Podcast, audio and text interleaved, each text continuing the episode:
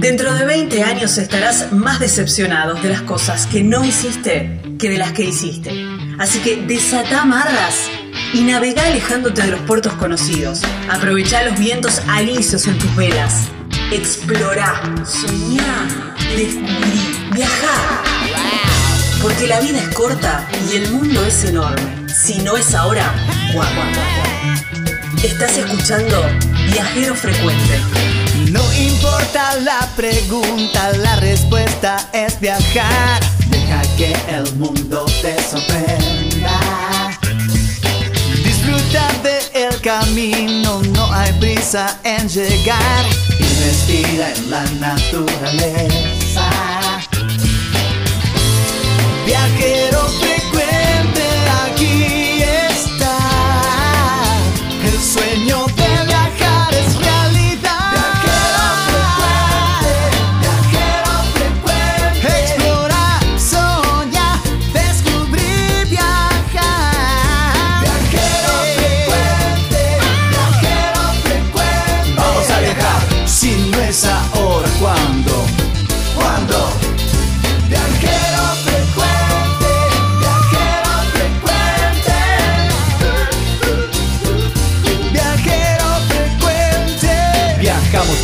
cambiarle la ropa al alma. Tienes que tomarlo con calma. Un gran viaje que te entrega al cielo. Siempre comienza con un paso pequeño. A tu sueño, dale, dale vuelo. Y viajero frecuente te dirá que hay de nuevo.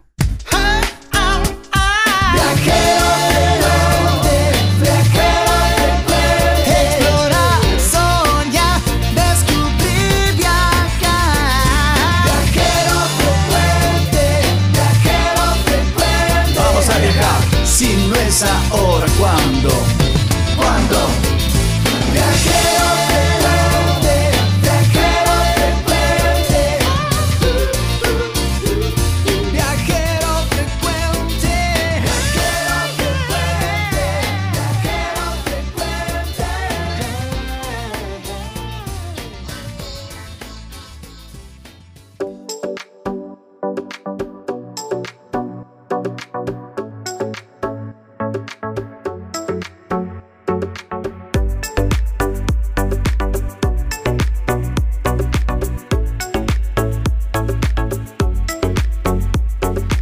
Hola, hola, hola, bienvenidos a un nuevo Viajero Frecuente Radio.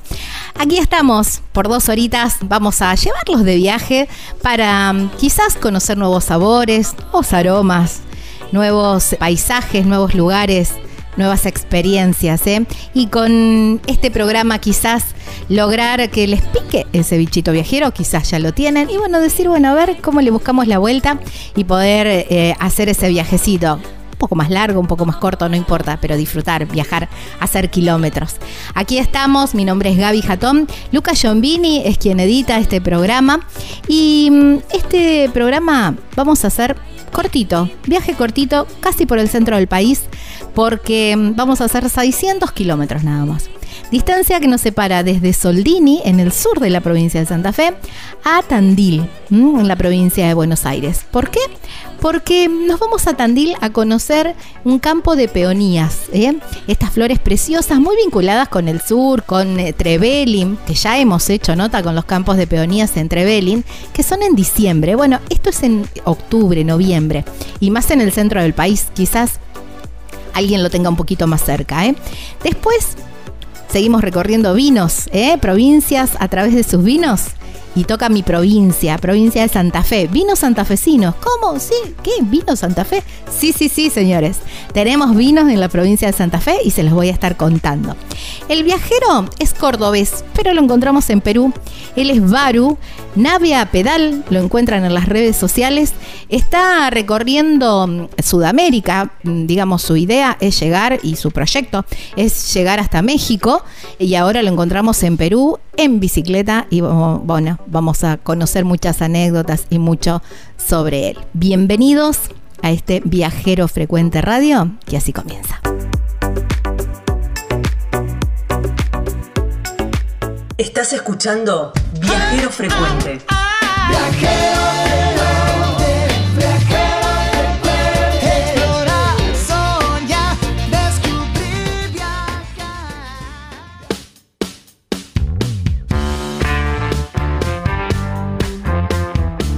Al mes de septiembre lo asocio con flores y por eso ahora en un ratito te voy a estar contando sobre un campo de peonías ¿eh? en la provincia de Buenos Aires. Y justamente este lugar está en Tandil, es el campo de peonías y mm, es un emprendimiento familiar y además de, las visitas guiadas que te ofrecen en temporada, ahora en la nota vamos a conocer un poquitito más, pero también podés comprar las varas de corte, los rizomas, ¿eh? Cualquier otro tipo de producto artesanal. También hacen con las peonías, hacen artículos de belleza, jabones, jabones orgánicos, ¿eh? esencias. Bueno, y la verdad que es un lugar precioso para llevarte los mates y disfrutar de ese paisaje precioso ahí en Tandil. ¿eh? Para más información y para saber un poquito más, podés llamar a Martín en el 249 45 43 121 por teléfono o por WhatsApp, como vos quieras. En las redes sociales los encontrás como Peonías de Tandil, justamente ahí en Tandil, provincia de Buenos Aires, aquí en la República Argentina. En este nuevo destino de viajero frecuente, Estamos en Viajero Frecuente Radio y así nos encuentran en todas las redes sociales. ¿eh? Mes de septiembre y en esta parte del hemisferio empieza la primavera. ¿eh? Muy prontito llega la primavera y primavera sinónimo de flores. Y me encantan estas propuestas que tenemos en nuestro país de recorrer campos de flores para, a ver, regocijo de la vista de nuestro olfato también. Y también si te gusta la fotografía salen unas imágenes increíbles. En esta oportunidad nos vamos para Tandil, porque hay un campo de peonías que son preciosas, esas plantas que de pimpollito son preciosas y cuando están abiertas tienen un montón de pétalos. Bueno, la verdad que es una planta muy muy linda, está en casi todos los arreglos florales, si no lo ubican, googleen peonías y se van a dar cuenta de decir, esta es la peonía, pero claro. Y nos vamos para un campo de peonías y vamos a hablar con Martín Zampati, que está ahí, imagino, entre las flores todavía no florecidas, porque él nos va a contar bien bien un poquito de qué se trata. Pero bueno, aquí lo tenemos en línea. Hola Martín, gracias por tu tiempo y bienvenido a Viajero Frecuente. Hola, hola, ¿cómo estás? Muchas gracias. No, por favor. Martín, ¿cómo surgió la idea de, hacer una plantación de, mm, de flores, de peonías en particular, en Tandil. Siempre imaginamos los campos florales eh, en la Patagonia, en la zona de Trevelin y todo eso. Bueno, mira, eh, en principio eh, el clima de Tandil es da muy bien para este tipo de flores. La amplitud térmica que tenemos se da muy, muy, muy bien para la peonía. dado que a la noche tenemos muy baja temperatura y sobre el día generalmente en primavera, verano estamos arriba de los 20 grados. En invierno eh, tenemos heladas hasta 10 grados bajo cero, que es lo que en realidad beneficia a la floración de la peonía, ¿no es cierto? Ah, mira, cuánto frío. Mi abuela las hubiera tapado. Mi abuela tapaba las plantas en invierno. No, no, no. La peonía es una de las plantas que eh, necesita entre 500 y 700 horas de frío para poder generar la yema floral. Ah, Entonces, eh, a, diferencia del común de las plantas que la gente eh, las ubica en el reparo, eh, la peonía es al contrario, le tiene que dar, es como yo siempre digo, le tienes que pegar la helada en el lomo. Claro. Para que la floración sea buena y próspera. Ah, mira vos. Bueno, sabían que la región, digamos, era apta para la peonía. ¿Y, y cómo salió la, la, idea de este emprendimiento de decir, bueno, che, pongamos flores? Salgamos de, lo tradicional. La idea era hacer algo distinto, algo... Eh, mi abuelo vino de Italia eh, a vender flores a Tandil y, y bueno, un poco se trae en la familia y mi padre, mis tías, todos descendientes de italiano directo y los jardines son siempre soñados y nos criamos realmente. Eh, un poco, bueno, nos comunicamos con, la gente de Trevelin eh, y ellos nos recomendaron la peonía como flor, sobre todo por el clima de Tandil. Eh, la peonía es una flor que, en los parques de acá de Tandil eh, siempre nos recuerda a nuestras abuelas. Acá en Tandil había mucha peonía de la que es arbustiva, eh, que, desgraciadamente se va perdiendo poco a poco porque los jardines se van transformando en, edificios, en departamentos y, ya van como yo siempre digo, lamentablemente muriendo esas viejas manos verdes, eran las, las que reproducían este tipo de plantas. Claro.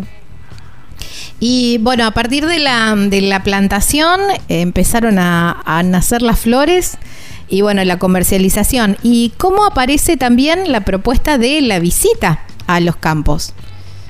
Mira, eh, la propuesta de la visita, eh, hay muy pocos cultivos en la Argentina de peonía y generalmente son en el sur. Entonces, eh, acá estamos bastante, Tandil está ubicado bastante al centro de, de, la provincia, digamos, de la costa, de, de, Buenos Aires, estamos muy cerca de Buenos Aires y, la gente eh, viene mucho a Tandil, el turismo viene a Tandil. Es que ustedes tienen unos salames, unos quesos, que tienen vinos, tienen, está como completos, tienen toda la propuesta. Hasta peonías. Claro, hasta peonías, claro. Escúchame, tienen todo completo. Sí, si bien eh, es de un mes y medio, eh, es mediados del mes de octubre y todo el mes de noviembre, cuando ofrecemos la visita, eh, por la floración, ¿no es cierto? Claro que es cuando estamos a plena floración, te diré el 10 de, noviembre, es el momento justo para, para visitar nuestro cultivo. Wow, qué lindo. ¿Cómo es el tema? Porque mm, ustedes para, para la venta, ustedes hacen la venta de la flor, digamos, para la florería o mm, porque hay otras otras producciones que por ahí dejan toda la floración porque lo que les interesa es el bulbo. ¿Cómo es eso? ¿Ustedes dejan todo el tiempo la planta ahí en la en el campo? Mirá, nosotros tenemos dos líneas de comercialización. Tenemos una parte del cultivo que lo usamos como reproductores. Eh, pues, eh, vendemos rizomas, de hecho estamos terminando la temporada de venta de rizomas.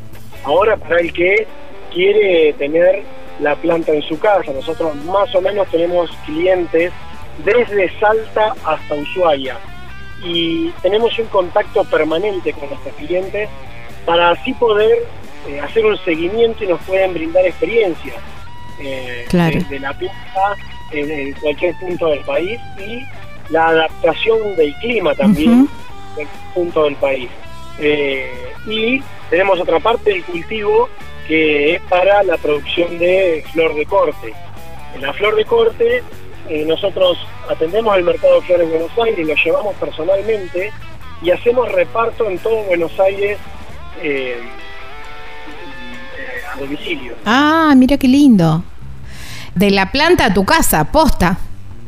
Sí, realmente. Eh, es un poco también buscarle la forma a diferenciarse en la comercialización. Claro. Eh, nosotros mismos la cosechamos y nosotros mismos te la acercamos a tu casa. Wow, qué lindo, qué lindo eso. Martín, con el tema decías que ustedes proveen de las plantas también a diferentes partes del país. ¿Eso es para plantaciones o para gente común que quiere tener algunas peonías en el jardín? O para, no sé, municipios. Hacemos cualquier tipo, nosotros alentamos mucho la plantación, alentamos muchísimo a que la gente eh, si quiere iniciarse eh, en los cultivos, que lo haga, que lo haga, los ayudamos, le proveemos de las cosas, del conocimiento, de todo lo que la, poca experiencia que nosotros tenemos, porque esto no se termina nunca. Mm. Y ya te digo, hay gente que, que, nos va pasando clientes, que nos van pasando experiencia de que toda la vida han cultivado peonías, por eso digo que no, no se termina nunca. Claro. Eh, nosotros hacemos desde la venta minorista hasta la mayorista, atendemos a viveros, atendemos a cualquiera que quiera realmente cultivar una peonía. Ay, qué lindo, qué lindo, me encanta, porque aparte tienen esa variedad de colores impresionante. Y dentro de esto que comentabas, la, la experiencia que te van dejando el resto de los, los, clientes en el resto del país, ¿dónde has notado que, o te ha sorprendido lugares que vos decís, mira vos qué bien que funciona la, que va la, la peonía en esta región que no lo tenía como pensado? Mirá, nosotros eh, cuando empiezo a recabar y a tener un contacto permanente con los clientes, una señora de Salta Mira. me llama por peonía y yo digo, mire, usted sabe que no le va a funcionar la peonía en Salta. Automáticamente la señora me dijo, ¿y a vos quién te dijo eso? Me empezó a mandar unas fotos de sus peonías que están soñadas. Entonces, digo, señor, tengo mucho que aprender de usted. Y bueno, de esta manera empezamos a, a tener un contacto permanente con todos nuestros clientes, Mm. eh, porque la gente eh, nos va pasando su experiencia, su cómo, cómo hacen para que florezca, cómo hacen para mantenerla eh, la planta hasta el último momento. La verdad que es, es, es interminable, como te digo, es infinito el cariño y el conocimiento de la gente Claro. sobre la peonía. Qué bueno, qué linda. Aparte es tan linda, es tan linda. Claro, uno hacía por instinto, la pondría en el reparito y en el sol. Y es absolutamente todo lo contrario, digamos, que agarre todo el frío que pueda. la, la, la peonía otoño-invierno tiene que, que, que helarle en el lomo. Claro. Eh, mirá, nosotros aconsejamos a toda la gente de Buenos Aires que por ahí es muy difícil que la helada llegue. Eh, eh, hemos hecho florecer peonías en pleno centro de Buenos Aires, en una terraza, eh, con consejos de gente de, de Jujuy, de Salta. Claro. Entonces, eh, hacemos que la gente meta un bidón de agua en la heladera Ah, y la claro. gente, eh, cada cinco días con ese agua y así le, le generamos el frío, que el clima son los ríos. Claro, claro. Bueno, yo hacía eso con los tulipanes, más o menos igual. Claro, exacto. Claro, está bien, está bien. La violeta de los Alpes también. También, claro, la violeta de los Alpes, es verdad. Y mm, Martín, también tienen una línea de, mm, de cremas, de así como de estética, jabones. Sí, sí, estamos desarrollando constantemente cosas nuevas para hacer y tenemos línea de cremas con jabones. Estamos atrás del shampoo sólido y crema de sólido. Ah, qué bueno eso. La verdad que, que sí, estamos todo el tiempo viendo y, y- y fijándonos a ver qué, qué es lo que, lo que se puede seguir haciendo en base eh, en, a peonías y de forma totalmente natural. ¿no? Claro, sí, ni hablar, ni hablar. ¿Cómo es la visita entonces? Vos decís que la, la época ideal o, o la época que ustedes abren el campo para, para las visitas es a partir de mediados de octubre y todo noviembre. 10 de noviembre me dijiste la mejor fecha. Sí, Em, sí, los invito eh, a comunicarse vía redes sociales, en Instagram, a Peonías de Tandil. Eh, ahí están todos los contactos, mi número de teléfono personal, en el cual pueden llamarme, hacerme preguntas. La gente muchas veces me hace preguntas porque tienen una peonía de la abuela o que, que, no, no están pudiendo hacerla florecer. Me consultan mucho, yo pongo mi número personal para que el trato sea diferencial, ¿no es cierto? Wow, qué buena onda, qué buena onda, Martín. Y en la visita, bueno, es la propuesta es recorrer el campo, ¿cómo? Estamos al pie del Cerro Redondo, lo cual el paisaje es divino, Hermoso. realmente. Tenemos, bueno, otras variedades plantadas también, a forma de, de, de- de vestir el lugar. Tenemos dietas, tenemos lavandas, tenemos un montón de plantas y, y un lugar verde, un monte de eucaliptos al pie del Mm, cerro. qué lindo. Y, y bueno, la propuesta es encontrarnos a nosotros eh, dándoles una charla media instructiva, formal de lo que es el cultivo, la producción y la venta, comercialización del producto. Y, y después, bueno, la oferta es poder quedarse haciendo un picnic, mate, va gente a leer libros, a meditar. Ay, qué Eh, lindo. realmente divino. Qué lindo, me encanta, me encanta la, la propuesta. Siempre avisando con, con tiempo y, y bueno, y ahí se coordina el horario y todo eso. Exacto. Tratamos de siempre hacer una visita coordinada.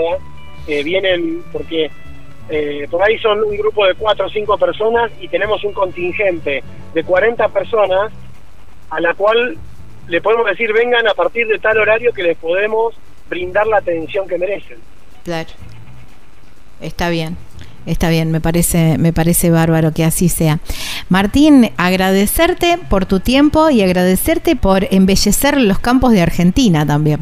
Bueno, muchísimas gracias a ustedes por, por promover eh, a nosotros que somos pequeños emprendedores, entusiastas de, de la floricultura eh, y darnos este, esta oportunidad de, mostrarnos, ¿no es cierto? Sí, no, ni hablar. Aparte me encanta que manden a, todo el país. Eso me encanta y que vayan asesorando. ¿Quién te dice que después te mando y te digo, mirá las peonías que tengo acá en el sur de la provincia de Santa Fe? Ojalá, ojalá. eh, pudimos, pudimos ser parte del G20 cuando se hizo en Buenos Aires. Wow, qué lindo. Los ramos fueron peonías nuestras eh, estuvimos en el casamiento de Pampita, estuvimos en varias en varios lugares en el cual eh, nuestro mejor eh, regalo es que cada primera dama del mundo tuvo una peonía de Tandil. ¡Wow! ¡Qué lindo! ¡Qué honor! ¡Qué lindo! Bueno, no tengo más. Tremendo cierre. bueno, bueno, gracias Martín. Gracias a ustedes. Bueno, abrazo enorme.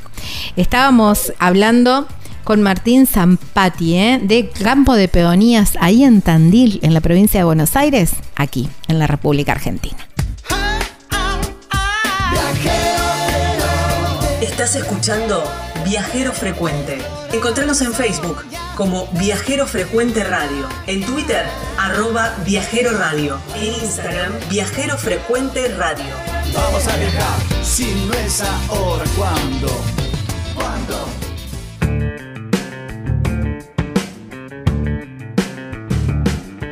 Ya lo dijo Martín, ¿eh? todo el mes de noviembre y desde mediados de octubre es la fecha para ir a visitar el campo de peonías.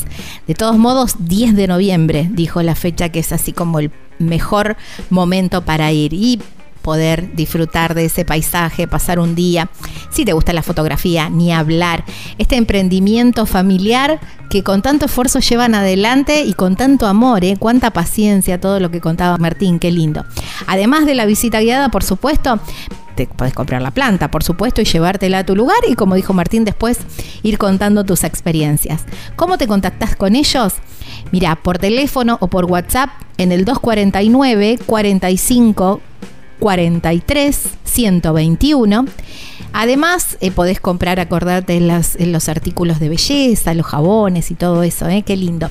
En las redes sociales los encontrás como Peonías de Tandil, ahí en Tandil, provincia de Buenos Aires, República Argentina. Si no es ahora, ¿cuándo? No importa la pregunta, la respuesta es viajar que el mundo te sorprenda. Disfruta del el camino, no hay prisa en llegar y respira en la naturaleza. Viajero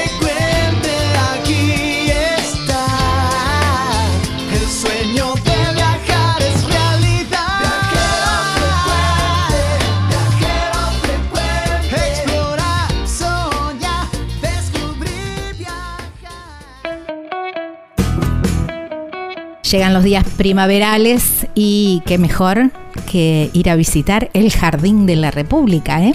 Ahí en la provincia de Tucumán está Tafí del Valle. Hermoso lugar, hermoso lugar para ir a disfrutar unos días.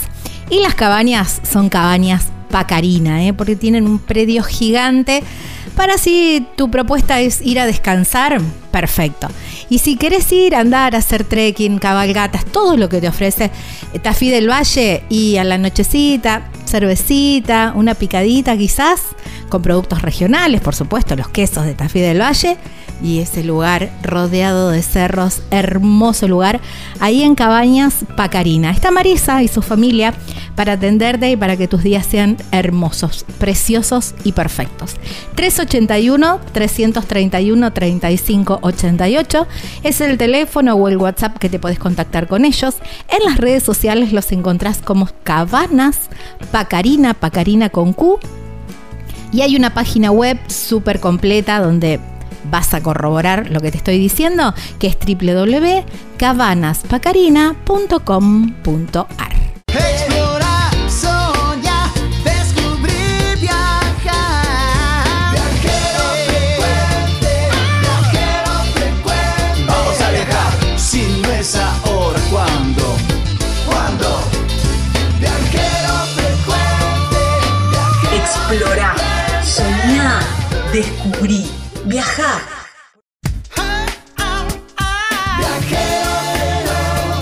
Estás escuchando Viajero Frecuente.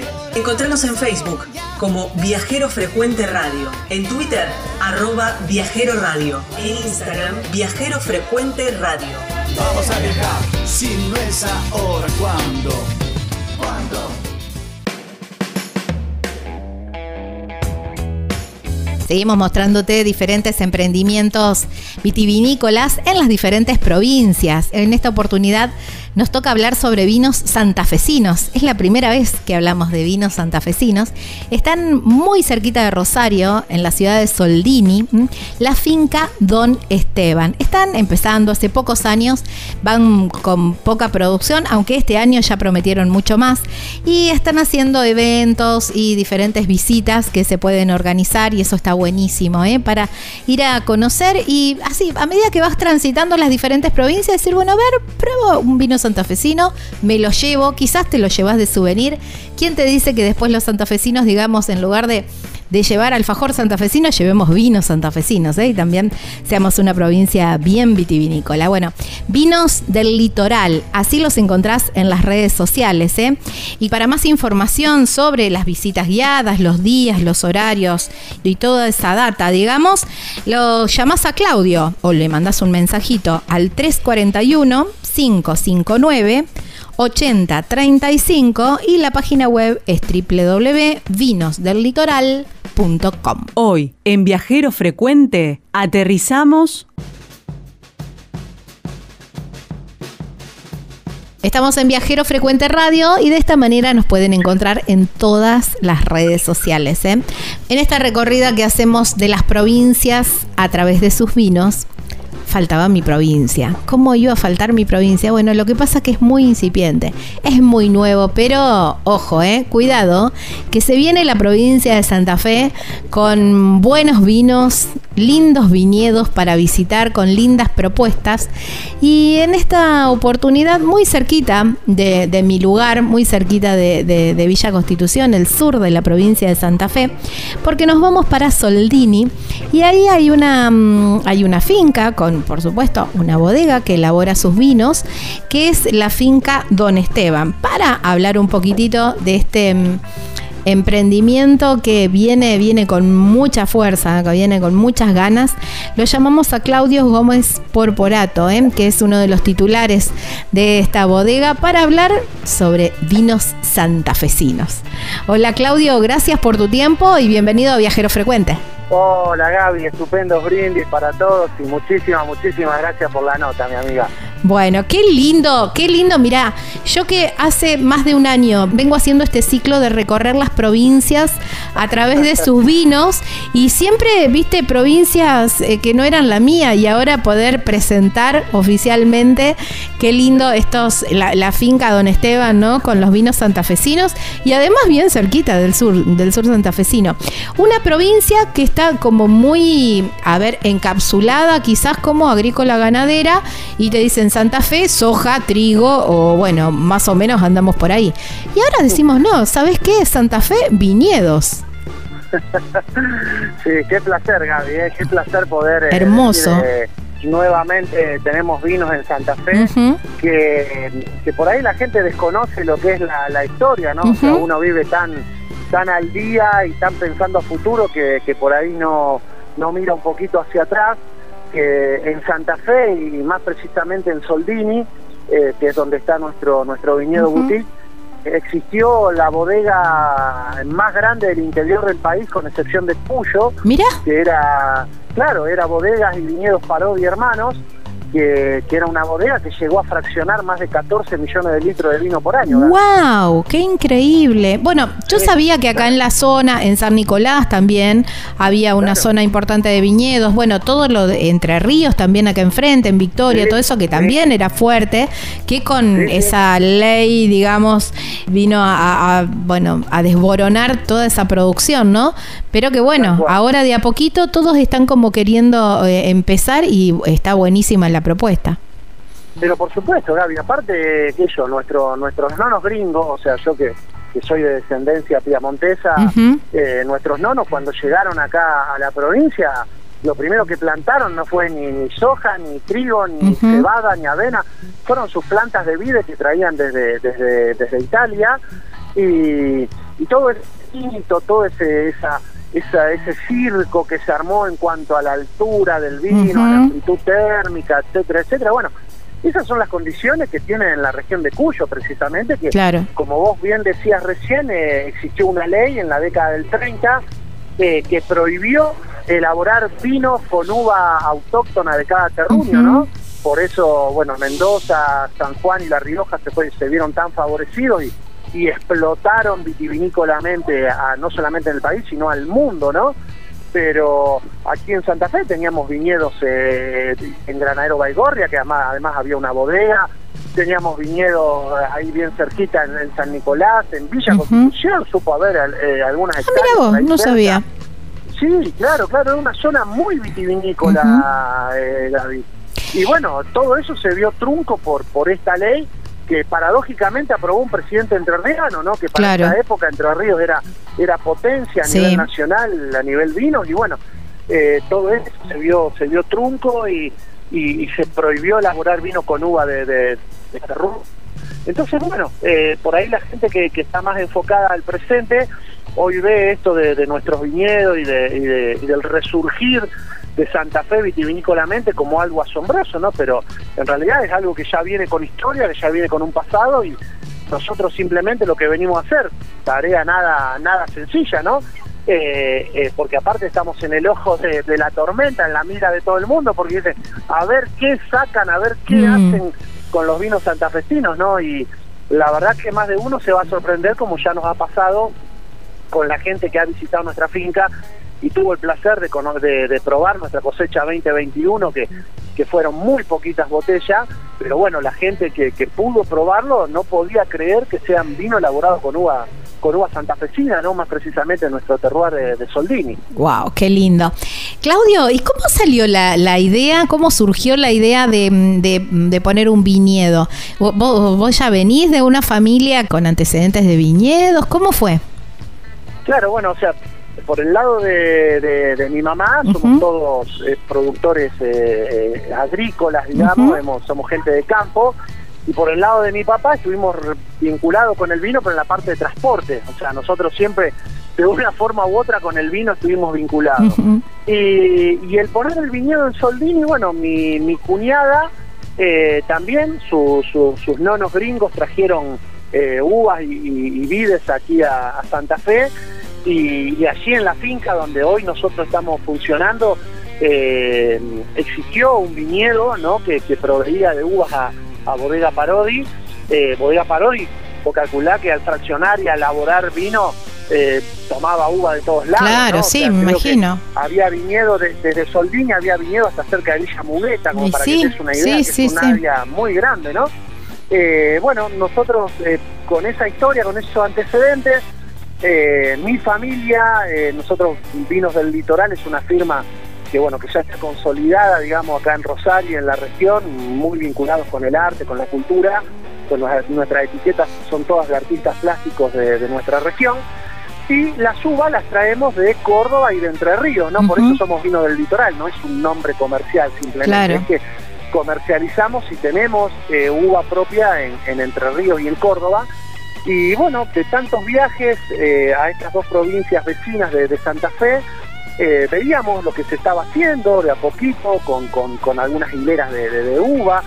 Y esa idea, bueno, la conversamos en, una de esas tantas charlas familiares que uno tiene, ¿no? Cuando se sienta a la mesa los domingos a, a compartir un, asado o una pasta de la nona. Bueno, eh, salió la idea de, con, con Milva, y, que es mi cuñada, y Mariano, su esposo, eh, de, retomar ¿no? esta historia, esta, esta idea de, de, volver a hacer vino en Santa Fe, de volver a tener vino en Santa Fe. Y bueno, como todo, ¿no? Nos pusimos a trabajar, nos pusimos a investigar, eh, compramos las, las uvas que mejor se adaptan a, este tipo de clima, ¿no? Porque no es no es cuestión de traer cualquier uva, ¿no? Porque tienen que ser uvas de, maduración rápida o de ciclo corto, como se llama en, la jerga del vino. Eh, y bueno, y empezamos hace casi cinco años, que arrancamos con el viñedo, te vuelvo a repetir, en el 2021 hicimos nuestra primer vendimia y ahora en el 2022 hicimos aparte la primer fiesta del campo y de la vid, Vendimia 2022, que fue declarada de interés provincial por la Cámara de Senadores de la provincia, por la gestión del senador Miguel Rabia. Eh, en Santa Fe no, no existía antecedente de una fiesta de la vendimia y la verdad que nos superó porque vino gente de, todos lados, bueno, de Santa Fe, de todos los puntos que te imaginé. Sí, me imagino. Eh, y bueno, vino gente también de Buenos Aires, vino gente de Córdoba, gente de Entre Ríos también la verdad que no, no, no, no nos sobrepasó en cuanto a cantidad de gente. Eh, hicimos la, tradicional pisada de la uva, primero con los menores, después ya los mayores también, gente ya de, 70 años para arriba que, que, subió a pisar uva y se bajaban con lágrimas en los ¡Wow, qué lindo! recordando a, su, a sus padres que, que, hacían ese trabajo en, los viñedos ¿no? de, la, de la región. Así que fue algo muy emotivo y algo que, que nos, nos inspiró ¿no? a, seguir produciendo, a seguir haciendo. Y bueno, y hace un par de semanas atrás tuvimos la, la hermosa noticia de que la, el Ministerio de Producción y Desarrollo de la Nación nos declaró como el primer viñedo santafesino apto para hacer enoturismo. Wow, qué eh, Y bueno, ya estamos incluidos en, en, un montón de programas, en un montón de portales que, que ofrecen recorridos vitivinícolas en Santa Fe, Gaby, que parecía sí, hermoso. hasta hace un tiempo atrás y ahora poder venir a visitar un viñedo, ver cómo crecen las vides, cómo, bueno, la poda, hemos hecho la fiesta de la poda, bueno, todo ese proceso que nosotros veníamos tan lejos. Tan, lejos, claro, mil kilómetros. En San Juan, claro. Todo mil kilómetros.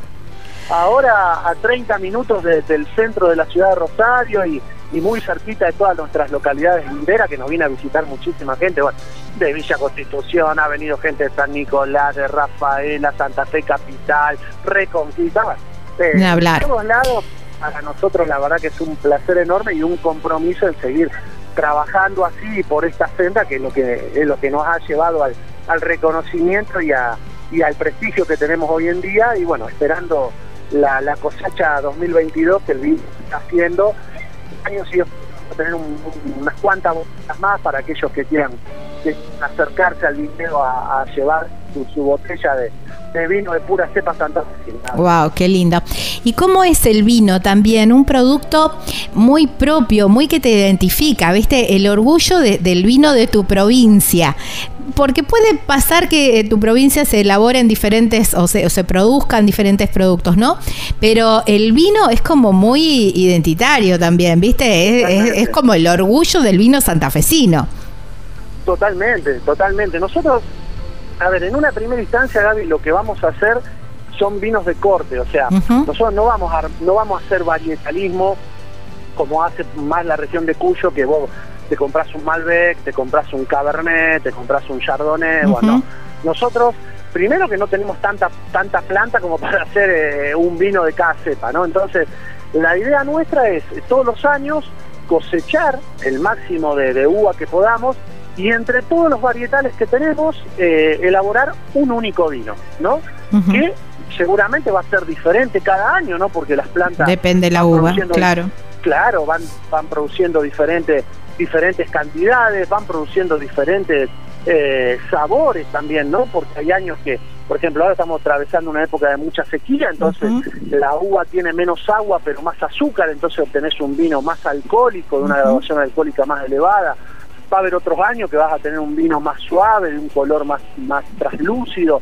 Eh, eso es lo lindo, ¿no? Tener un vino que todos los años sea diferente, pero siempre manteniendo la impronta de que sea vino con uva santafesina, ¿no? O sea, eh, el Instituto Nacional de Vitivinicultura te permite, ya seas elaborador artesanal, ya seas eh, elaborador de vino casero o seas bodega, te permite traer uva de otro terruño y elaborar vino en tus instalaciones, ¿no?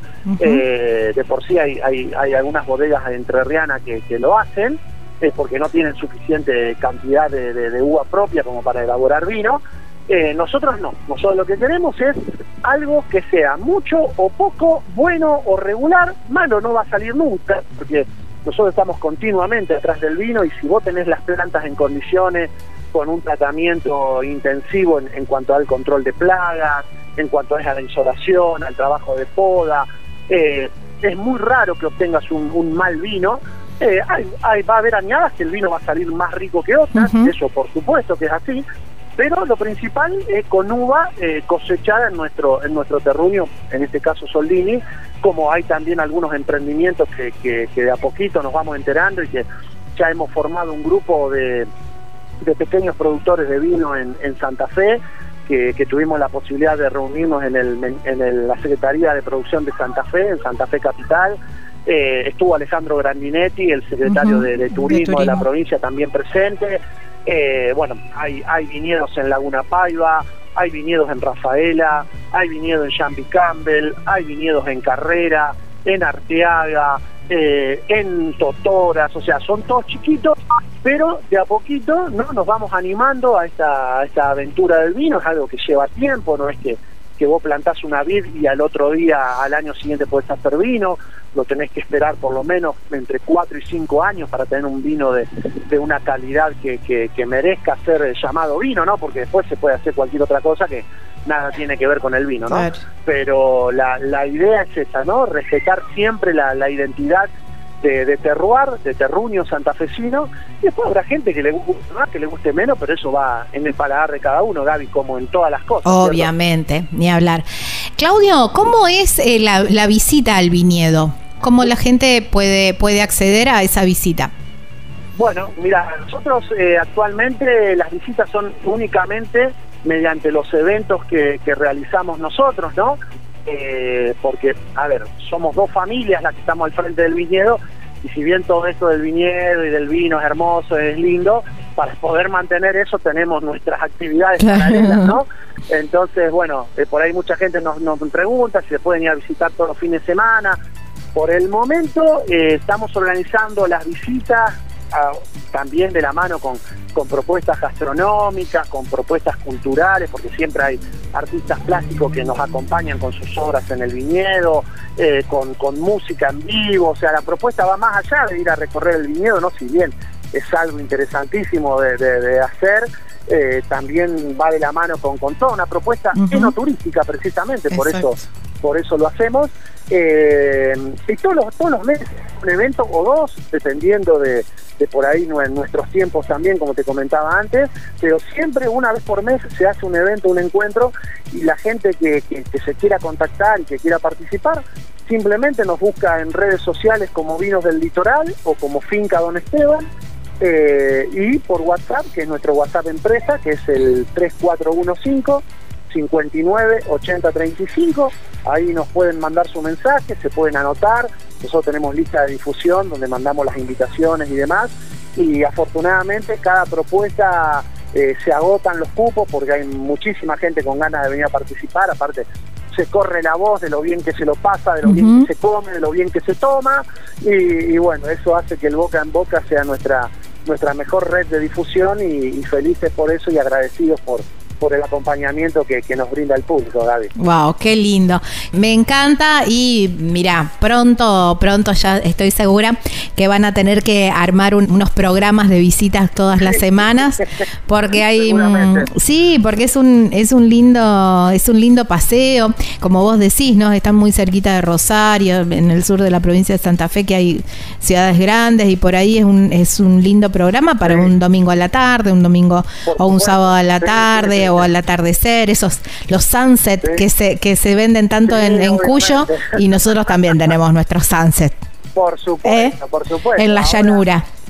Ahora ya, ya que empieza la época de las lindas temperaturas, nosotros empezamos con los eventos por la tarde-noche también, ¿no? Porque así como el, como el viñedo tiene su encanto durante el día, el atardecer Claro. noche en el viñedo, la verdad que es mágico.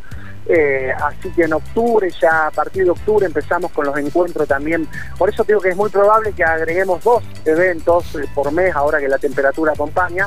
Uno al mediodía relacionado con lo gastronómico y otro a la tarde-noche relacionado con la música y con la copa de vino en el sunset y todo ese, ese misticismo hermoso que hay alrededor de una copa de vino que, que nosotros obviamente lo, lo queremos plasmar también acá en nuestro viñedo en Santa Fe.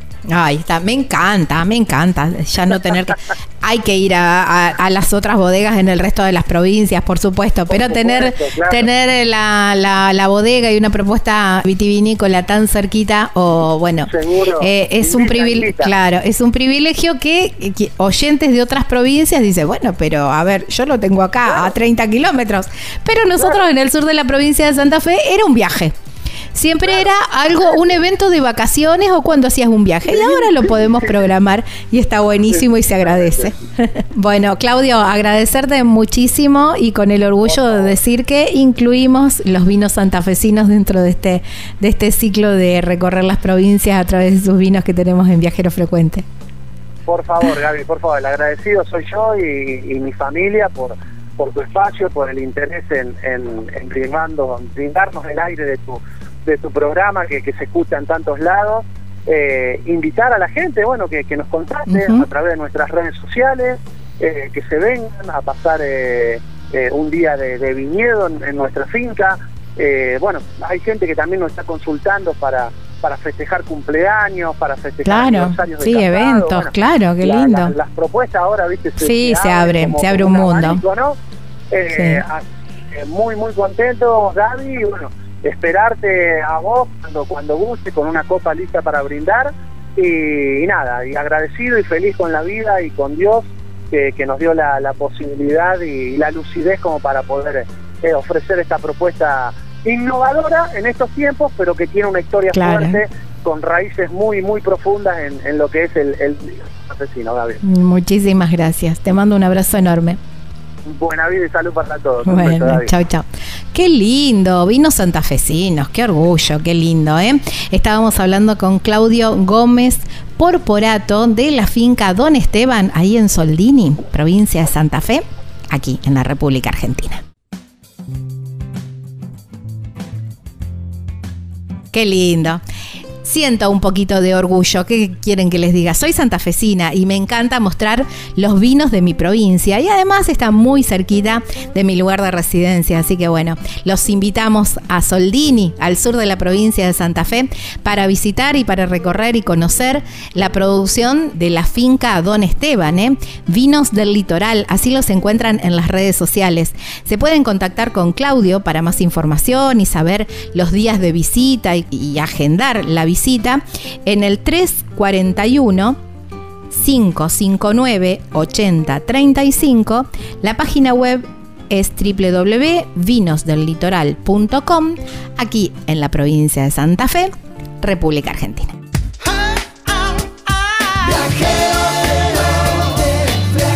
Viajar es la respuesta, no importa cuál sea la pregunta. Estás escuchando Viajero Frecuente.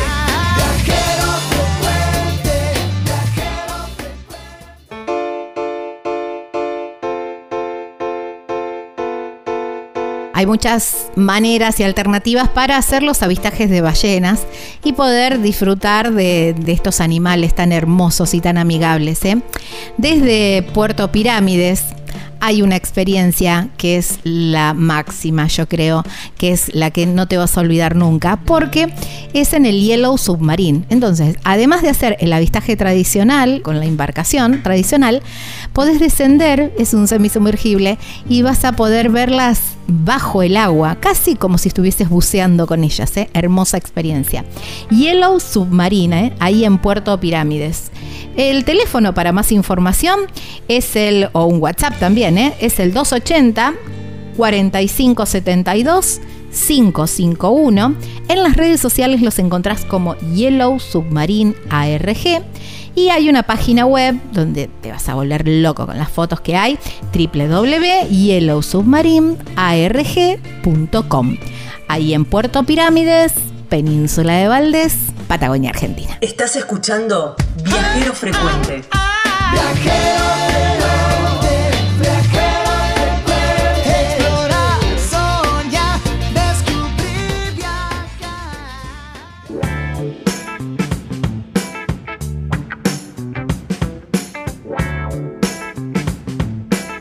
Cortar esta segunda parte del año con unos días en la provincia de San Luis vienen bárbaro, ¿eh? En carpintería están las cabañas Punto Serrano, que además podés aprovechar el previaje ¿eh?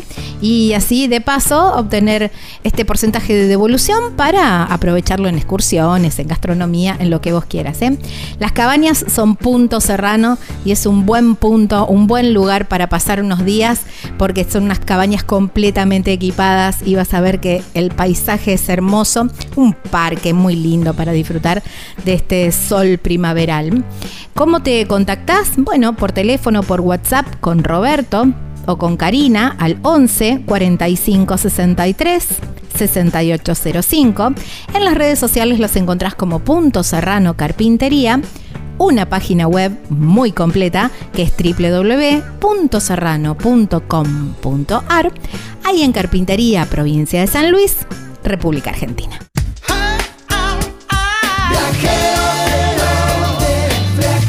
Viajar es la respuesta, no importa cuál sea la pregunta. Estás escuchando Viajero Frecuente.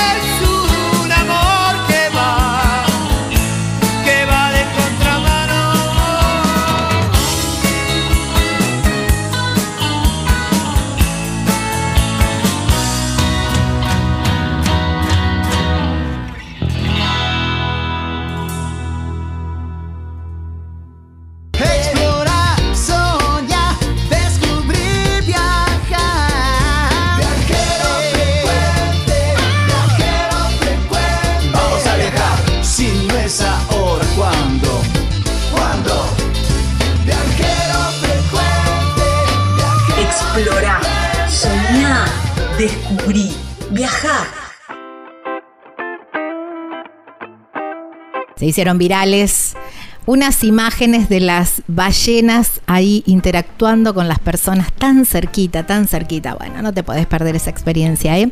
en Puerto Madryn. Pero quien tiene muy claro el momento, los días, por el horario, por las mareas y todo eso, para ver bien y para saber dónde se puede hacer un mejor avistaje de ballenas, es la gente de Animal Travel Madrid, ¿eh? en la empresa de receptivo donde te van a organizar todas las excursiones para que no te pierdas de nada, pero también tengas mucho tiempo para disfrutar y a probar algo de gastronomía, por supuesto. Animal Travel Madrid. ¿eh? También tienen el previaje, así que aprovechalo en estos días. En las redes sociales los podés encontrar como Animal Travel Madrid. Hay un teléfono que te podés contactar, un WhatsApp que es el 280-447-7019 y una página web súper completa que tenés todos los links ¿eh? para contactarte que es www.animaltravel.com.ar ahí en Puerto Madryn, provincia de Chubut, República Argentina. Si no es ahora, ¿cuándo?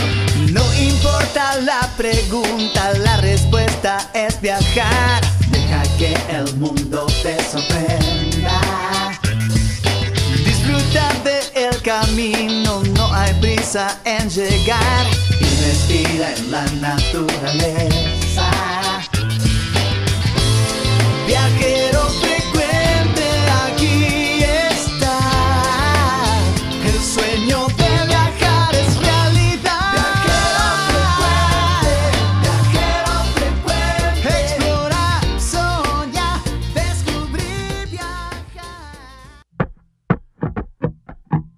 Estamos en Viajero Frecuente Radio y de esta manera nos pueden encontrar en todas las redes sociales. ¿eh? Bloque Viajero y me encanta, saben que me encanta este bloque. Hace un tiempo, debe ser más de un mes ya quizás, recibí un mensajito en Instagram, dice, hola Gaby, soy Baru, ta ta ta ta ta ta. Bueno, y que me contaba un poquitito su historia, anda pedaleando por eh, Sudamérica, desde Argentina, quiere llegar a México, está en ese cometido, está en Perú en este momento. Lo encuentran en las redes sociales como Nave a Pedal. Le dicen Baru, se llama Bautista y lo tenemos del otro lado de la línea. Hola Baru, gracias por tu tiempo y bienvenido a Viajero Frecuente. Hola Gaby, muchas gracias. Hola a toda la audiencia también. Bueno, gracias a vos por contactarte, por, por mandar ese mensaje tan lindo y gracias por darnos la oportunidad también de conocer tu historia. ¿Cómo arrancó esta idea de andar en bicicleta o de unir los países de, de Latinoamérica en bicicleta? Bueno, Gaby, mira, este proyecto que en el que estoy metido ahora, que se llama Nave a Pedal, eh, arrancó allá por el año 2018, en realidad, que fue mi primer viaje en bici. En ese viaje yo recorrí con un amigo Uruguay. Fueron tres meses por el Uruguay eh, y ese fue mi primer viaje en bici. Ya desde ese momento me di cuenta de que algo ocurría con el viaje en bici, ¿viste? Me di cuenta como que me gustaba mucho, que me sentía muy libre y muy cómodo también viajando en bici. Eh, a raíz de eso decidí hacer otro viaje eh, que fue el año pasado, en el 2021, en el cual recorrí la provincia de Catamarca y La Rioja, en Argentina, parte de Córdoba también. Y ahí fue como que me cayó la ficha de que realmente me daba para hacer un viaje largo en bici, ¿viste? Claro, ahí hiciste, la, hiciste la prueba en la cordillera, digamos, ahí. Claro, anduve por el Famatina, estuve ahí por La Rioja, por Catamarca también, que son provincias muy lindas y son bastante desconocidas en, esto de hacer el cicloturismo. Si bien está la ruta 40 que pasa por ahí, no toda la gente llega a los lugares más escondidos de las provincias. Y, bueno, en ese viaje fue que, decidí eh, tomármelo como más en serio esto de viajar en bici y animarme a hacer un viaje más largo mi, sueño siempre fue conocer México. Eh, no conozco yo México, no he llegado hasta México. Y bueno, dije, ¿por qué no vamos hasta México en bicicleta? Y bueno, y así fue como surgió un nombre para el proyecto, eh, que fue Nave a Pedal, porque yo mi bicicleta la llamo la nave, así que bueno, y a pedal porque es como la forma en que, en que se mueve.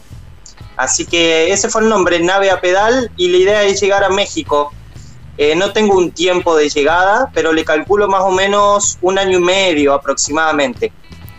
¿Cómo fue, digamos, porque una cosa es hacer una travesía por Córdoba, por Uruguay, digamos La Rioja, Catamarca, que está buenísimo, pero excepto Uruguay, es nuestro país y son distancias, si bien son largas para cualquier eh, ser humano común, pero eh, para un ciclo tomar la decisión de ir hasta México es, es mucho más, ¿no?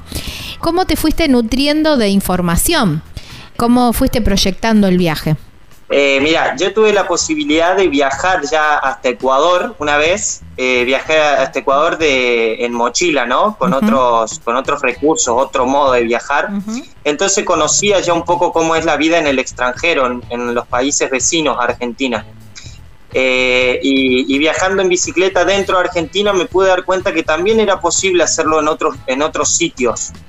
Eh, quizás eh, sí, las distancias son más largas, la moneda es diferente, las culturas son diferentes, pero, mm, ¿cómo decirlo? Como que me doy bastante maña en eso, ¿viste? Me gusta absorber cosas de, de otros sitios y poder amoldarme a otras costumbres. Así que mm, fue solo animarse, ¿viste? La información la fui sacando de diferentes viajeros también que han ido andando en bici por diferentes países.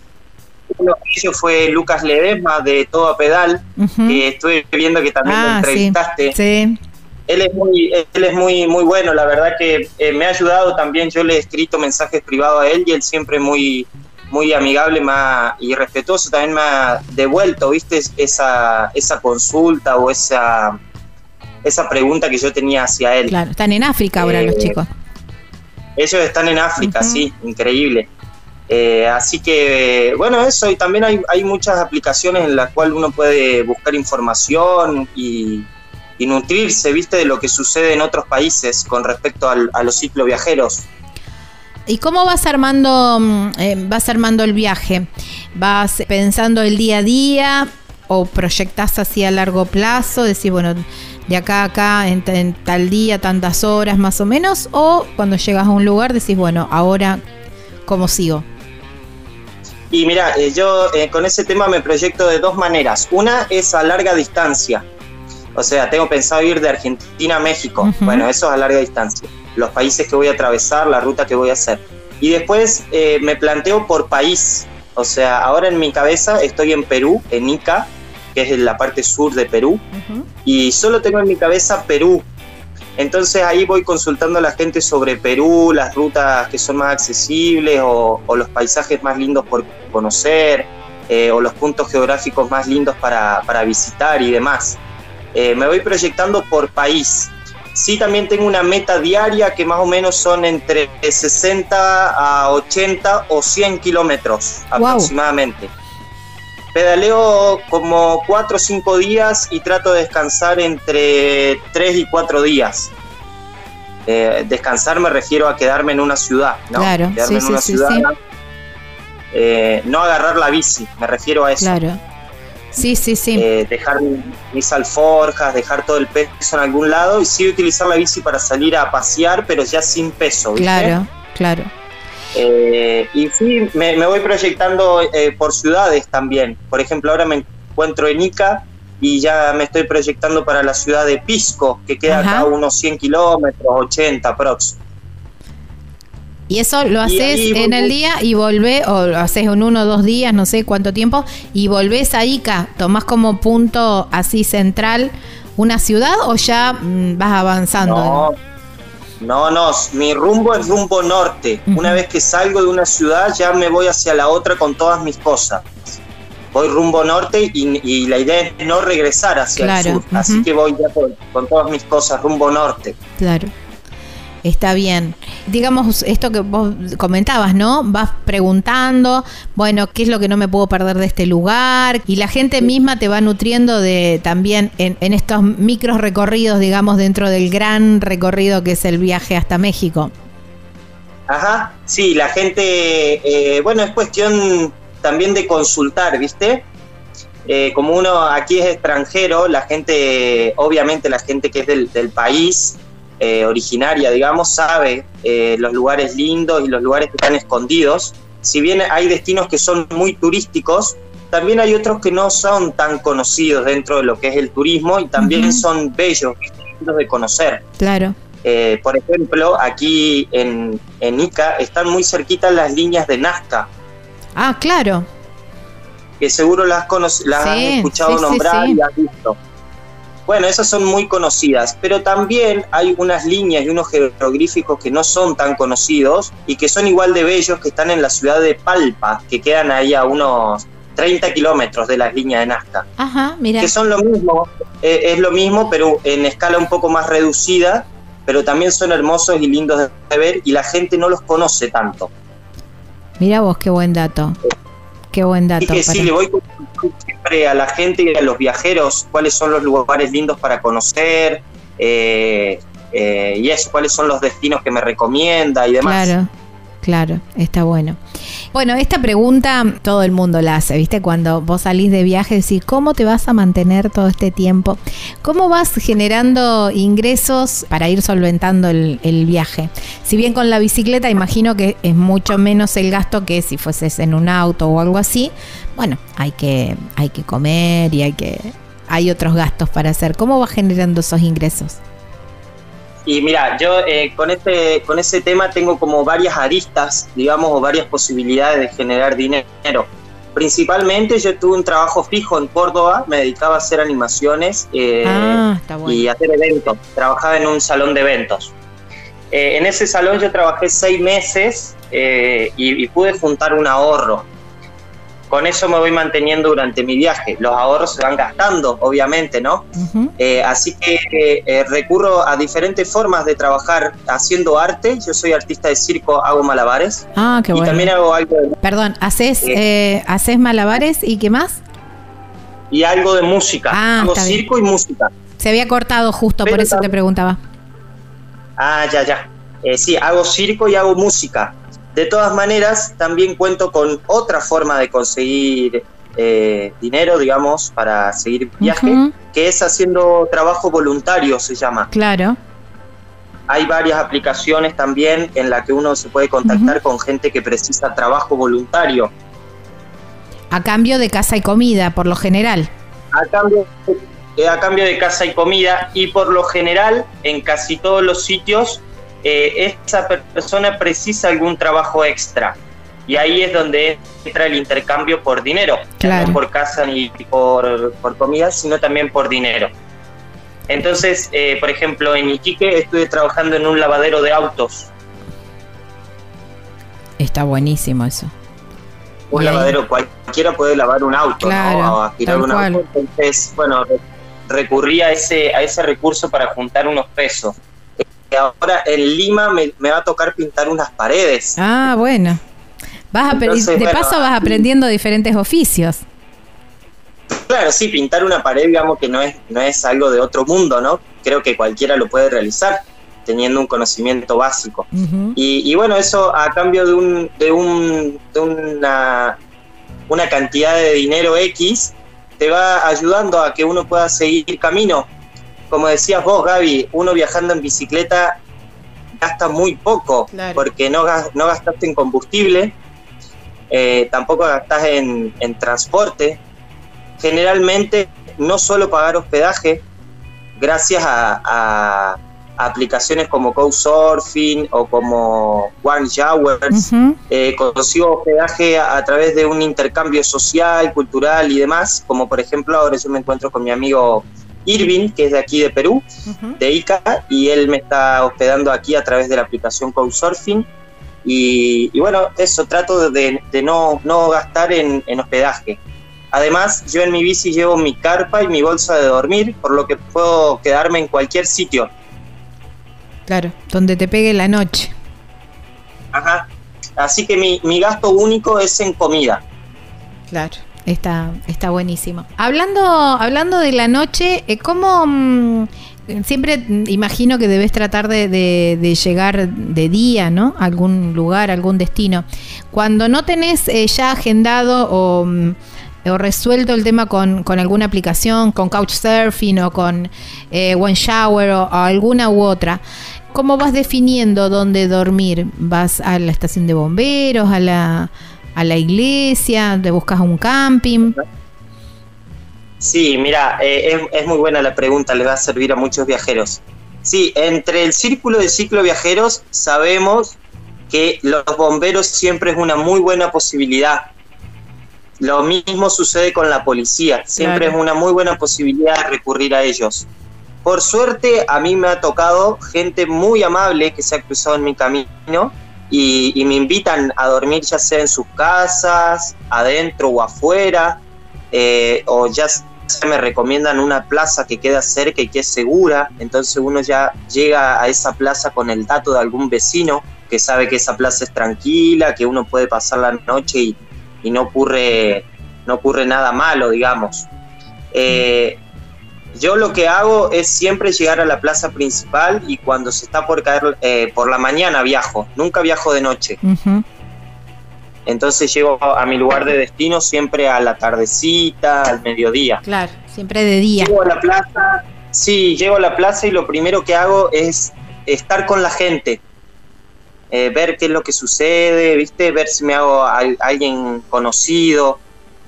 Siempre la gente tiene mucho interés por los cicloviajeros, eh, porque bueno, es, eh, no es algo com- muy común dentro de todo.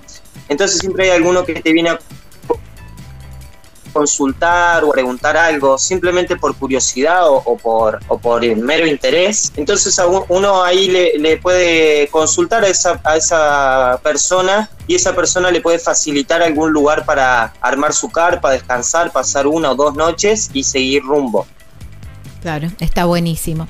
Bueno, parar y seguir rumbo es lo que vamos a hacer dentro de un ratito ahora, porque te voy a pedir que me esperes un ratito, tenemos una tanda. Tenemos algo de música también y, mm, después seguimos en el próximo bloque, ¿te parece? Dale Gaby, aquí te esperamos. Bueno, buenísimo. Estamos hablando con Baru, ¿eh? nave a pedal, así lo encuentran en las redes sociales.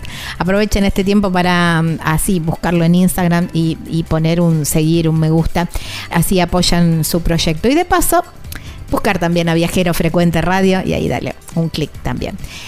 Ya venimos. Estás escuchando Viajero Frecuente. Encontranos en Facebook como Viajero Frecuente Radio, en Twitter arroba Viajero Radio, en Instagram Viajero Frecuente Radio. Vamos a viajar, si no es ahora, ¿cuándo?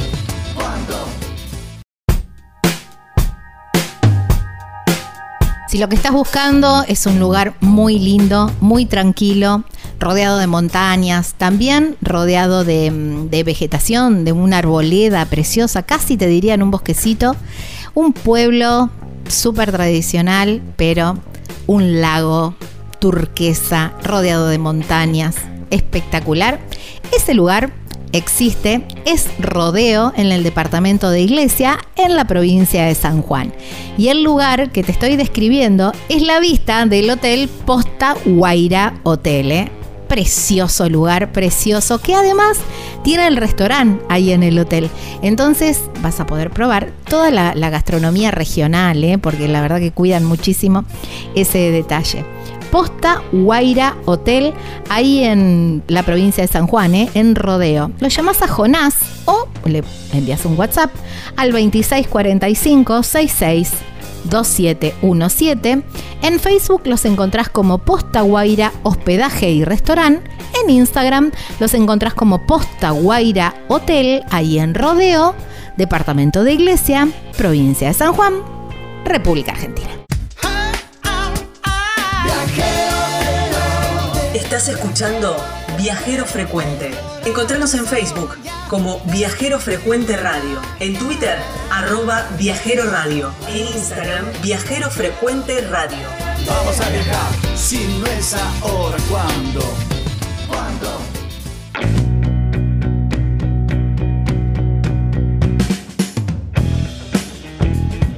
Cuarto y último bloque de este Viajero Frecuente Radio que mm, seguimos contando, ¿no? Y seguimos hablando sobre historias viajeras, qué lindo.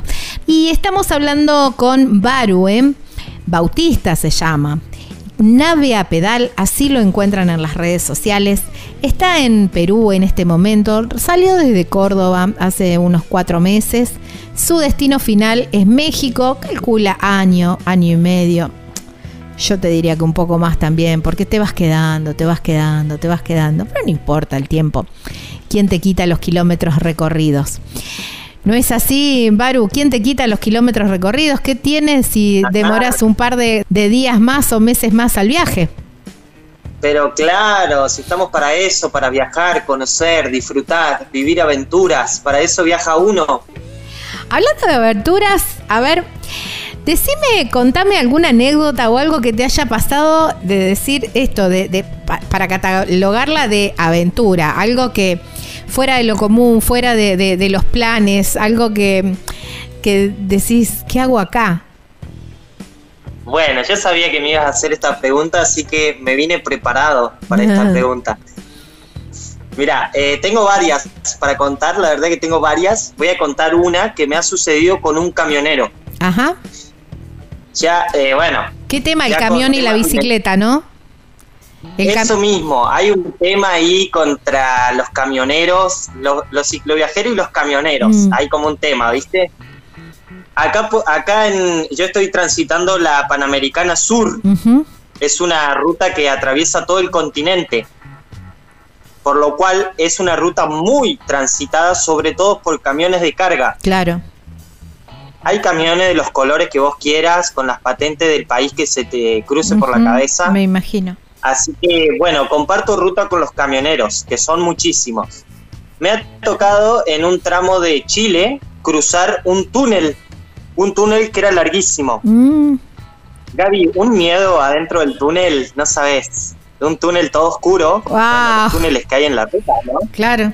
Con, con los autos que vienen de frente, los camiones que pasan de frente, el ruido de los motores adentro de los túneles que te retumba. Bueno, ese fue mi, mi primer pasada por un túnel que fue épico. Wow. O sea, la, la pasé así como muy, muy fuerte. Claro. Desde ese momento le empecé a temer a los túneles. Mirá. Entonces ahí viene la historia. Estando en Perú, yo venía bajando por una ruta que va pegadita al mar. De Mm. un lado tengo precipicio y del otro lado tengo montaña de piedra y arena.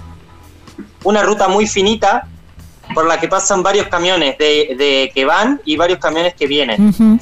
Yo venía por la ruta en una bajada y, y miro hacia, hacia a la ruta, hacia mi camino que, que iba a atravesar en, pocos kilómetros y veo un túnel, una entrada a un túnel. Entonces ahí me agarra el ¿Un miedito túnel? que me, el mismo miedito que un túnel, sí, Pará, un túnel El en bajada. un túnel en bajada. Oh. Me venía en, en, no sé, en dos kilómetros, menos de dos kilómetros. Entonces, eh, bueno, me agarra el mismo miedo que me agarró en Chile. Mm. Digo, bueno, ¿qué hago? Toca cruzarlo, sí o sí. Así que, bueno, por suerte venía un camión con una patente de Bolivia, era un camión todo verde, no me voy a olvidar más. Un camión verde boliviano que estaba a 700 metros mío adelante. Ajá. Entonces yo digo, bueno, se viene el túnel, voy a intentar alcanzar el camión para ir atrás del camión refugiado, Claro. ¿viste? Para que no me dé la las luces de los autos que vienen de frente y para tener un poco de resguardo de- del ruido, del viento, Claro. tener un poco de luz, ¿viste? También. Así que alcancé al camión eh, y me le asomaba por el espejo retrovisor, ¿viste? Me, me le asomaba del lado izquierdo del camión, yo me le asomaba para que él me viera que venía atrás. Yo desde la bici veo que el camionero me ve que yo venía atrás y el camionero enciende sus luces de balizas Ajá. Intermitentes. Claro. 300 metros de cruzar el túnel. Entonces nos metemos al túnel, primero el camión y después yo con las luces de balizas prendidas. El camión de- eh, bajó su velocidad. Claro. Entonces yo venía atrás muy cómodo, con las luces intermitentes veía perfecto la ruta adentro Ah, del túnel. Re, re buena onda el No me encantaban las luces de los autos que venían enfrente. Así que bueno, cruzamos el túnel que era larguísimo, no sé, tendría. No, no, no, te podría decir una distancia, pero fueron, fueron varios, varios minutos adentro del túnel. Hasta que salimos del túnel, el camión siguió su rumbo porque aceleró y bueno, ellos van más rápido. Y oh casualidad, desde el camino había un corte de ruta más adelante, entonces me lo vuelvo a cruzar el camión. El camionero estaba abajo del camión, se había bajado, y cuando yo cruzo, le digo muchas gracias, le digo. Y el camionero me dice, venía con miedo usted, me dice, era un camionero boliviano. Como que él se había dado cuenta que, que, que yo venía atrás y que tenía como cierto interés de que él me acompañe en ese túnel. Claro, mirá, un Así que, ángel. bueno, le di- un ángel, fue un ángel, sí, un ángel vestido de camionero. Así que nada, le di las gracias ahí en el camino y, y seguí nomás. Él se quedó ahí varado porque había un corte de ruta y, y por suerte a mí me dejaron pasar. Así que bueno, seguí mi, rumbo. Esa, esa fue la historia de, de ayuda con un camionero. Vos sabés que nosotros acá en Viajeros siempre tenemos un- una frase, ¿no? Que es que el viaje siempre provee. Y esto también lo, lo, lo, lo marca, ¿no? Porque esto que, que vos decís, estabas con miedo y necesitabas algo de seguridad y bueno, te lo dio ese camión, ese camionero, ¿no? Que te, te ayudó a cruzar eh, ese túnel. A veces no es eh, que el viaje te provea algo material o una ayuda de un repuesto o algo que, te pasó, o un lugar para dormir o, o un plato de comida. A veces son estos gestos, ¿no?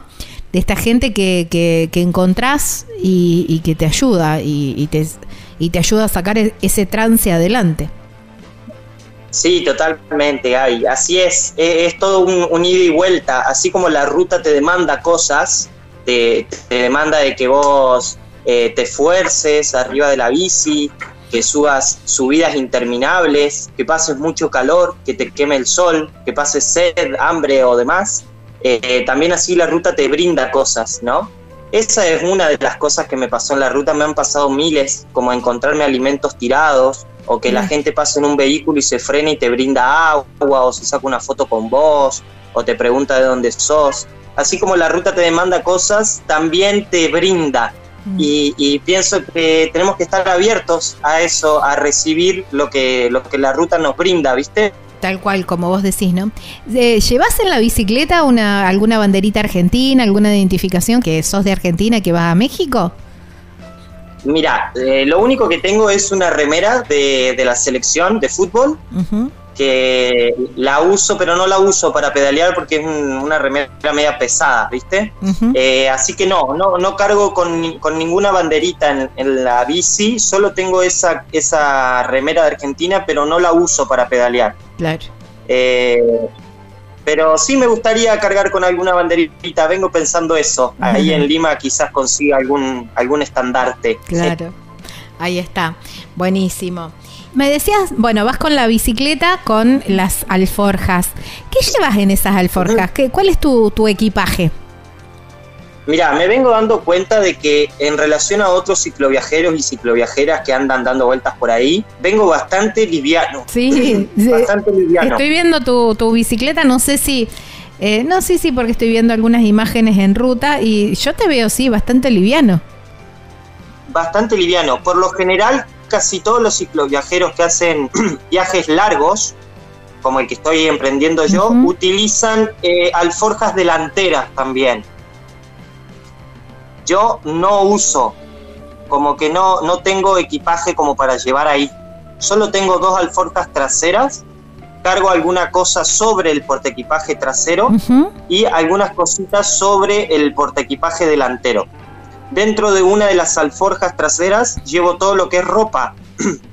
Tengo ropa para cuatro estaciones. O sea, para frío, frío y para calor, calor. Claro.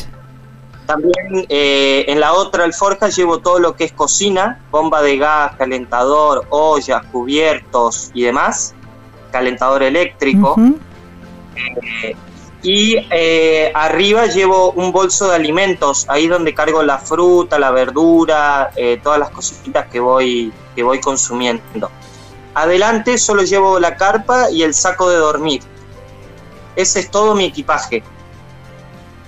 No, estás re bien, te, digamos, eh, vas en rally, porque viste que por ahí hay otros viajeros que van con un carrito atrás, van eh, como más pesados pero te veo dentro de todo bastante, bastante liviano. ¿No llevas eh, repuestos para la bicicleta? Sí, por supuesto ah. que llevo repuestos. Eh, generalmente eh, cargo con repuestos eh, más que nada referidos a lo que es el neumático y las uh -huh. cámaras, ¿viste? Porque se me llega a pinchar la bici. no cargo con repuestos como piñones o como... Claro, sí, sí, cosas más específicas. Platos. No, no cargo piezas mecánicas, digamos, claro. solo cargo unas cámaras con unos parches inflador y nada más. Claro. Bien livianito también. Está bien. Herramientas, las básicas, muy pocas herramientas, solo las básicas. Veo que hay una guitarra también. ¿O no? Llevo un ukelele también. Ah, el ukelele. Sí, sí, llevo un ukelele. Eh, es un ukelele barítono, es como una guitarra. No mm. pude traer la guitarra porque, bueno, es muy grande para la claro. bici. Así que me inventé ahí un, un porta ukeleles para llevar atrás. Eh, gracias a mi amigo Leo ahí de Cosquín también que me ayudó a, a soldar y a, y a, construirlo. Y bueno, y así viajo livianitos, porque es un viaje largo, ¿viste? Eh, sí, perfecto. Hablábamos de, de, llevar los repuestos de la bicicleta y hablábamos de, de los neumáticos. Esto es casi personal, te pregunto, porque a mí me gusta andar, sí. eh, hacer bici, pero siempre en, en, un radio cercano, porque me da miedo pinchar la goma y después tener que volverme caminando. Entonces, cuando en lugar ah, de salir, sí, sí, sí, soy medio la gana en ese sentido. Pero por eso te pregunto, ¿cuán frecuente es eso? Porque tenemos una discusión en la familia y dice, cuántas veces podés llegar a pinchar la goma y yo me limito en esa salida por ese tema, ¿no? Entonces, en un, qué sé yo, no sé, cada, no, no, no, se puede armar una estadística porque depende mucho del camino, pero mm, eh, se rompen mucho los neumáticos, digamos, en este tipo de travesías. Y bueno, mira, Gaby, primeramente decirte que no te preocupes por si se te llega a pinchar la bici, o sea, que no te sea una limitación eso, porque hay formas de solucionarlo y ahí te van las formas. Ahora hay mucha tecnología con respecto a lo que es eh, eh, neumáticos y, y cámaras de bicicleta. Ajá. Por ejemplo, yo estoy utilizando eh, cámaras que adentro tienen líquido antipinchazo, así ah, se mira llama. qué bueno. Es, hay de varios colores, yo uso el que es de color verde, no voy a dar la marca, pero ya los cicloviajeros lo conocen. Es un líquido de color verde que uno le pone a la cámara, entonces cuando la cámara se pincha por X motivo, no sé, un clavo, un vidrio o una roseta, lo que sea, lo que hace este líquido es salir con la presión del aire. Ese líquido verde tiene como unas pequeñas, eh, unos pequeños gránulos, así como unas piedritas, que tapan ese, ese agujero que tiene la cámara y se sella la cámara. Ah, mira qué bueno. Entonces lo que uno siente cuando pincha la bici es que sale aire, sale ese ruidito aire. Entonces uno sigue pedaleando y con el mismo aire de la cámara se va arreglando el, el- el pinchazo. Lo único que resta hacer es inflar un poquito Un la cámara claro, y seguir reponer. nomás, Ah, qué bueno. de aire. Qué buen dato. Mira qué buen dato. Bueno, voy a, voy a ver si lo implemento. Porque es posta que es mi. Siempre mi, mi temor, digamos. Di- Siempre pienso en eso. Digo, si me pasa algo, después me tengo que volar, tengo que llamar a alguien que me venga a buscar. Tampoco hago tantos sí. viajes largos, pero bueno, es, un- es una cuestión Sí. mía. También es cuestión de, de ser precavido desde antes, ¿viste? Desde el momento en el que uno compra el neumático para la bici. Comprar uno que sea de calidad, que sea una marca reconocida. Eh, por ahí invertir un poquito más de plata, pero quedarse con algo seguro y no con algo de segunda mano que andás así como con miedo de que Ay, se te pinche. Mejor no. comprar Sí, algo sí, de, de calidad y ya te quedas tranquilo con ese tema. Sí, ni hablar. Recién contabas una anécdota que con, con linda, ¿no? Agradable, que te encontraste con ese ángel que camionero. Y ahora vamos por la, por la otra. A ver, yo siempre pregunto, ¿no? Esto de decir, ¿en qué momento dijiste, ¿qué hago acá? ¿Por qué no estoy tirado en el sofá de mi casa mirando Netflix? Sí, sí. Me ha tocado, me ha tocado, Gaby. Mira, eh, dentro de los kilómetros que llevo pedaleados, a mucha honra, llevo pedaleados como 500 kilómetros aproximadamente de puro desierto. Ay, por Anduve favor. pedaleando por el desierto más árido del mundo, que es el desierto de Atacama, Atacama. en Chile. Me- la verdad que me siento orgulloso de haber pasado por ahí porque fue muy duro. Fue un, un tramo duro, la verdad. Hacía mucho calor de Mm. día, el sol pegaba muy intenso, eh, el agua no, no se podía tomar, sí o sí tenías que comprar agua. Claro. eh, y las distancias eran muy largas, había pueblos muy distantes unos de otros. Eh, también había viento, a veces a favor, a veces cruzado, a veces en contra. Entonces cruzar el desierto fue, fue duro y fue reconfortante también poder eh, lograrlo, ¿viste? No, no bajar Claro. los brazos y volverme, sino afrontar eso, ese paisaje que, que, que me tocó, ¿no? Que elegí también. Claro. Entonces, es- ese fue el tramo más duro que he hecho hasta ahora, el desierto de Atacama. Y llegar una noche y decir, eh, basta, me, me quiero ir a mi casa, quiero volver. Y, no, no, la verdad es que, que no se me cruza eso Siempre- porque, o sea, yo salí bastante convencido de mi casa de lo que quiero hacer. No, no tengo, no tengo chance de volver, ¿me entendés? Realmente elegí esto porque lo quiero hacer. No es que se me ocurrió un día y dije, ah, voy para allá. Claro. No, es como que estuve pensando bastante tiempo. Eh, también eh, eh, busqué o tengo en cuenta las cosas que pueden salir mal, como para siempre estar precavido, ser consciente de lo que hay en el camino. Eh, también ahí es donde entra eh, este proyecto de Todo a Pedal, porque yo le consulté a Lucas sobre su paso por el desierto de Atacama Ajá. y él me informó un poco sobre eso. Así que ya venía con información de viajeros que también Claro. han cruzado ese desierto Claro. y eso me ayudó mucho. Claro. Está bien, está buenísimo eso. Y como para ir cerrando la nota, me gusta siempre preguntar, ¿cuál es el cielo y cuál es el infierno de ser viajero? Wow, qué buena pregunta, Gaby. Excelente. Bueno, eh, ¿qué te digo? ¿Primero lo bueno o primero lo malo? Como vos quieras, yo empezaría por lo malo. Así nos quedamos con lo bueno para Bien, el final. Yo también, perfecto. Eh, bueno, no sé, quizás lo malo es, es por ahí, es relativo lo que voy a decir, pero quizás lo malo es un poco la soledad que uno cruza en el camino, o, o por ahí las cosas feas que a uno no le gusta, como encontrarse sitios que no son valorados cuando en realidad tienen mucho valor, ¿viste? O, o como encontrar gente que no cuida su tierra o que no cuida su, su lugar, que no se da cuenta de todo el, el- el poder que hay dentro de su tierra o de, o de su espacio. Eh, también quizás es, es feo no tener una compañía cuando uno lo precisa, ¿viste? Cuando se siente medio de bajón, que quiere estar con alguien. También extrañar a sus seres queridos. Quizás ese sea el infierno de, de un viaje como el mío, ¿no? Eh, y creo que el cielo es, es un poco de eso también, porque es el valor que uno le tiene que poner a- al viaje para, para lograrlo, para conseguirlo, ¿no? para realizarlo.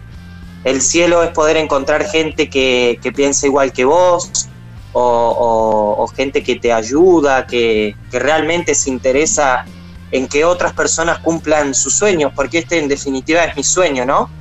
Eh, viajar eh, en bici, hacer un, un tramo largo en bici. Creo que ese es el cielo, poder encontrarse gente que, que realmente te compere y, y coincida con tu forma de pensar y de ver el mundo, ¿no? También es hermoso encontrarse con paisajes, con, con emociones que a uno eh, le hacen dar el, viaje, ¿no? Eh, creo que ese es el, el cielo, el, el autodesafío, la autosatisfacción, eh, el conocer, el recorrer, el compartir, el disfrutar. Wow, hermoso, hermoso. Baru, gracias, muchísimas gracias por tu tiempo, por compartir tus, tus vivencias. Quizás en un tiempo, bueno, nos volvamos a contactar y quién sabe por dónde andes, quizás ya en México o llegando. Pero bueno, vamos a seguir tu travesía a través de las redes sociales. E invitamos a toda la gente también que se suma a nave.a.pedal. Así lo encuentras exactamente en las redes sociales. Y desearte lo mejor de las rutas. Gracias, Gaby. Muchas gracias a vos por bueno brindarme el espacio también y estar interesada en, en lo que son los viajes. La verdad que nos ayuda mucho a nosotros los viajeros esto de, de generar redes y generar eh, eh, tramas eh, sociales, ¿viste? A través de las redes y, y del intercambio. También quiero agradecer acá a mi amigo Irving que me ha recibido aquí en. ICA, él está acá presente en el vivo, acá está saludando. Bueno, y gracias. también a, a mi amiga de Ecuador, eh, Salomé, que está aquí acompañándome y me prestó su teléfono también para poder grabar esta nota. Ahí está. Muchas gracias a vos y a toda la gente de Argentina. Abrazo enorme. Bueno, qué lindo, ¿eh? Estábamos hablando con Baru, nave a pedal, así lo encuentran en las redes sociales. Salió desde Córdoba y se está dirigiendo a México en bicicleta.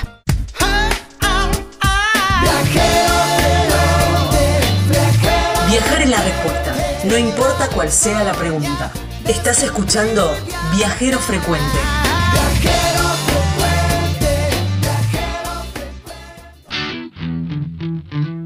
Un programa muy sensorial el de hoy, ¿eh? porque anduvimos en los campos de peonías, campos de flores, pero además presentamos los vinos santafesinos. Qué lindo, qué orgullo. Mi provincia con vinos, ¿eh? Qué lindo, provincia de Santa Fe con sus vinos.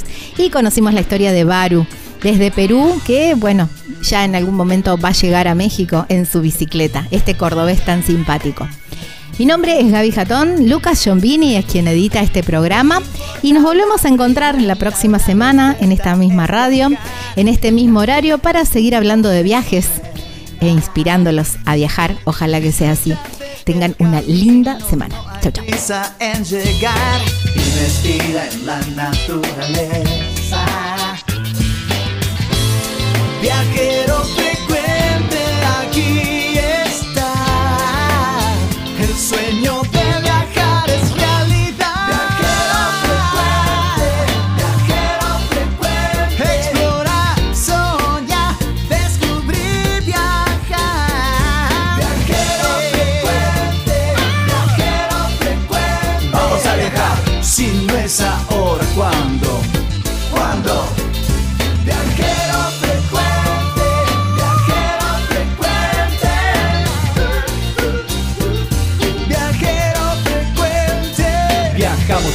cambiarle la ropa al alma. Tienes que tomarlo con calma. Un gran viaje que te entrega al cielo. Siempre comienza con un paso pequeño. A tu sueño, dale, dale vuelo. Y viajero frecuente te dirá que de nuevo.